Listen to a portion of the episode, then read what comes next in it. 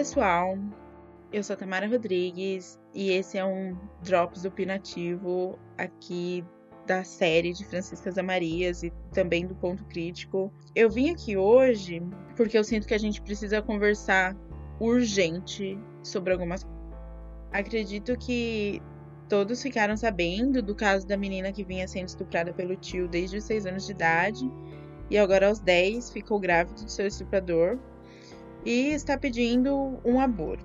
A justiça, depois de dias analisando, concedeu à menina o direito ao procedimento. No dia seguinte, contrariando a decisão judicial, o hospital se negou a realizar o aborto. A criança viajou para outro estado e a Sarah Winter divulgou o nome da menina e do hospital onde ela se encontra. Lunáticos religiosos foram para frente do hospital protestar. Pois bem, vamos pedacinho por pedacinho entender a quantidade de coisas erradas nessa história. Eu não vou nem comentar sobre ela estar tá sendo estuprada desde 6 anos de idade, porque eu prefiro acreditar que todos sabem o, o quão errado é isso. Eu vou dizer apenas que é por isso que a cultura do estupro é algo que precisa ser discutido sim. Mas vamos lá. A lei brasileira sobre o aborto diz que é permitido que um aborto seja realizado por meio de serviço público de saúde em casos de gravidez ser um resultado de um estupro, assim como nas situações de risco para a mãe ou de anencefalia do feto. Vamos lá. Se a lei já permite, já é lei, não é um pedido de exceção, já é lei que abortos em caso de estupro sejam realizados e que situações de risco para a mãe também seja um, um, aborto permitido, e no caso ela é os dois, porque um corpo de 10 anos de idade não aguenta uma gravidez, não aguenta um par, não é natural para uma criança de 10 anos de idade ter filhos. Então ela entra nos dois casos. De três, ela entra nos dois. E se ela estava com 22 semanas, que é exatamente o limite do tempo para realizar um aborto, então ela estava embaixo da lei. Ela, ela, ela estava protegida pela lei em, em, em vários aspectos. Por que é que estavam analisando? Não tinha que analisar nada. Tinha que receber, ler, pá, protocolar, aceitar, entregar de volta. Toma, vai, faz o seu aborto. Não, não, não, é, não era um pedido de exceção. Não tinha que ter levado tanto tempo assim analisando. Mas tá bom, vamos lá. Seguindo com as notícias. Finalmente ela conseguiu a autorização judicial. E aí o que aconteceu? Os médicos e o hospital resolveram não seguir a porra da determinação judicial. Eu fico pensando o que passa na cabeça dessa galera. Quem eles acham que eles são? Para querer decidir as coisas sobre a vida das outras pessoas, mesmo com o Estado já tendo decidido. Ai. Fazer o quê? Não quer fazer o procedimento? Não faz. Ninguém deveria ser obrigado a nada mesmo. Inclusive até um filho do abusador. Menina foi para outro estado realizar esse procedimento. E é aí que a história, que já era um juntado de absurdos, começa a ficar ainda pior. A Sarah Winter, que já é bem lunática e oportunista, inclusive já falamos sobre ela aqui no Ponto Crítico, descobriu, sabe-se lá como, e divulgou, sim, ela divulgou os dados da menina e do hospital. Primeiro, que não se divulgam informações judiciais. Segundo, que não se divulgam informações sobre crianças. Terceiro, que o que é que essa mulher tem a ver com a vida da menina, pelo amor de Deus? Mas é claro que fica pior. É claro que fica pior. Um grupo de insanos seguidores dela, um bando de mau caráter, para não chamar de coisa pior, foram em frente ao hospital chamar a menina de assassina. E não só isso, eles tentaram invadir o hospital para interromper o procedimento. Noção nenhuma, nenhuma, nenhuma de limite de limite do que é direito seu e o que não é, e o que é o direito do outro.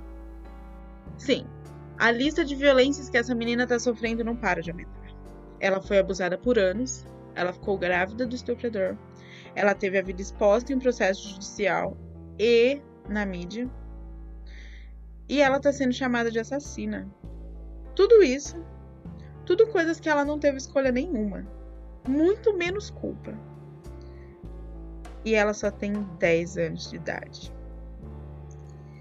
E agora eu te pergunto: por que é que essas pessoas não vão cuidar da vida delas? Que caralhas elas têm a ver com isso? Por que é que as pessoas não entendem que elas não têm direito ao corpo e decisões na vida dos outros? Ninguém quer saber a opinião delas, elas não têm esse direito. Se a sua religião diz uma coisa, ela diz para você. Religião não é regra social. É para isso que a gente tem a porra de um Estado com leis e uma Constituição.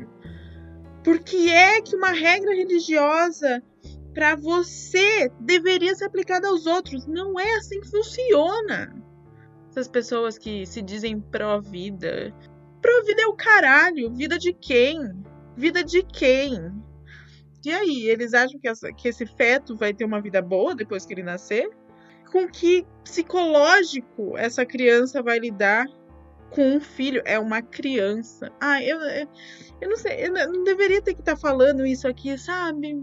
Ai, desculpa, gente, se eu me alterei em algum momento. Eu, eu simplesmente tinha que dividir com vocês a minha indignação, porque eu tô muito, muito indignada com toda essa história. E essas pessoas que acham que estão defendendo Jesus, saibam que não é isso que Jesus queria de vocês. Não é isso que Jesus prega. Vocês estão bem errados. Bom, e como é que a história termina?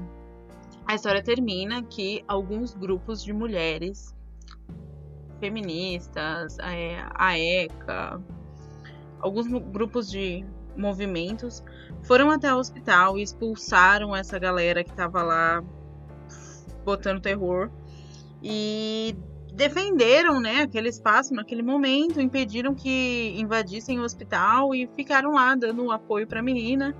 E ela realizou o procedimento dela e agora ela está sendo assistida aí pela pela justiça, assistente social. Agora a vida dela tem tem que seguir, mas eu acho que tem algumas coisas que a gente tem que tem que se questionar dessa história toda.